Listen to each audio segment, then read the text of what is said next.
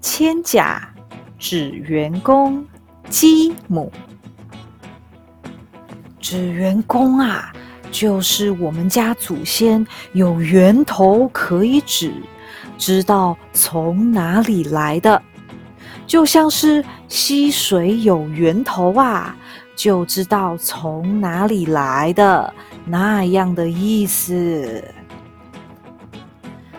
公每次讲古的时候，都用这句话来当做开头。每次阿公要讲故事的时候，都会带着我们这些小孩去纸园宫里向杨真人拜拜，然后才开始讲故事。有的故事在讲日本时代，他读小学时，日本老师多凶又多好。有的故事在讲打仗的时候，他躲飞机轰炸；有的故事在讲他年轻时多么会种田。不过，我最喜欢听的故事还是妖怪跟神明吵架打架的故事哦，像是杨真人跟蜈蚣精的故事。阿公说：“这里。”原本就住了一只蜈蚣精，是因为啊，这里有一个叫做蜈蚣穴的地方，长得像蜈蚣，所以住在这里的某一只蜈蚣就会变强，变成蜈蚣老大，然后又会再变强，最后变成蜈蚣精。杨真人。带着我们温家的祖先来到这里住下来以后，蜈蚣精一直不觉得怎么样。但一年一年过去，我们温家生小孩，小孩长大又生小孩，还有一些其他姓氏的人也来住在这里，蜈蚣精就不开心了。本来就只有他一个妖怪，跟他的蜈蚣小弟小妹们住在这，想干嘛就干嘛。后来人越来越多，把越来越多的树砍掉，草拔掉，盖房子、开田地，蜈蚣小弟小妹们住的地方、玩耍的地方、找东西吃的地方少了很多。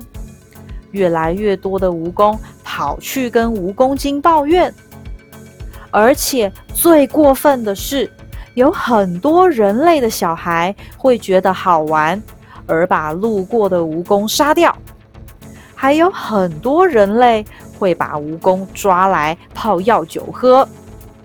蜈蚣精生气了，觉得不能让人们小看了蜈蚣。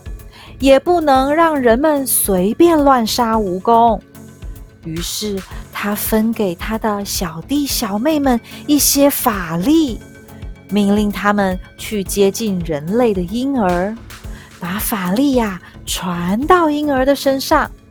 这样一来，婴儿就会生病，很容易就会死掉。有很多人类的婴儿死掉。蜈蚣精跟他的蜈蚣小弟小妹们觉得世界终于比较公平了一些。阿公说到这里，就会问我们：“啊，您尴尬，干不公平？”要是有一些呆呆的小孩说有，就会被阿公拍头：“阿你阿呆哦，你阿刚太郎呢？”那有公平啊！我虽然也觉得人杀蜈蚣，蜈蚣杀人，其实蛮公平的。不过我当然不会说出来，不然就要被阿公拍头了。阿公会接着说故事。他说啊，杨真人为了保护大家，不知道从哪里找了一只鸡母精来。跟蜈蚣精打了一场，把蜈蚣精打败了。阿公说，鸡母就是蜈蚣的克星啊，东南买呀。从此，蜈蚣就变少了，蜈蚣精的法力也变小了。祖先们在蜈蚣精住的地方放了一个形状很像鸡母的雕像，放在那里，让鸡母精在那里守着，防止蜈蚣精的法力又变强。后来，这颗石头不见了。庄民就雕了一个雕像放在那。阿公的故事说到这里就说完了。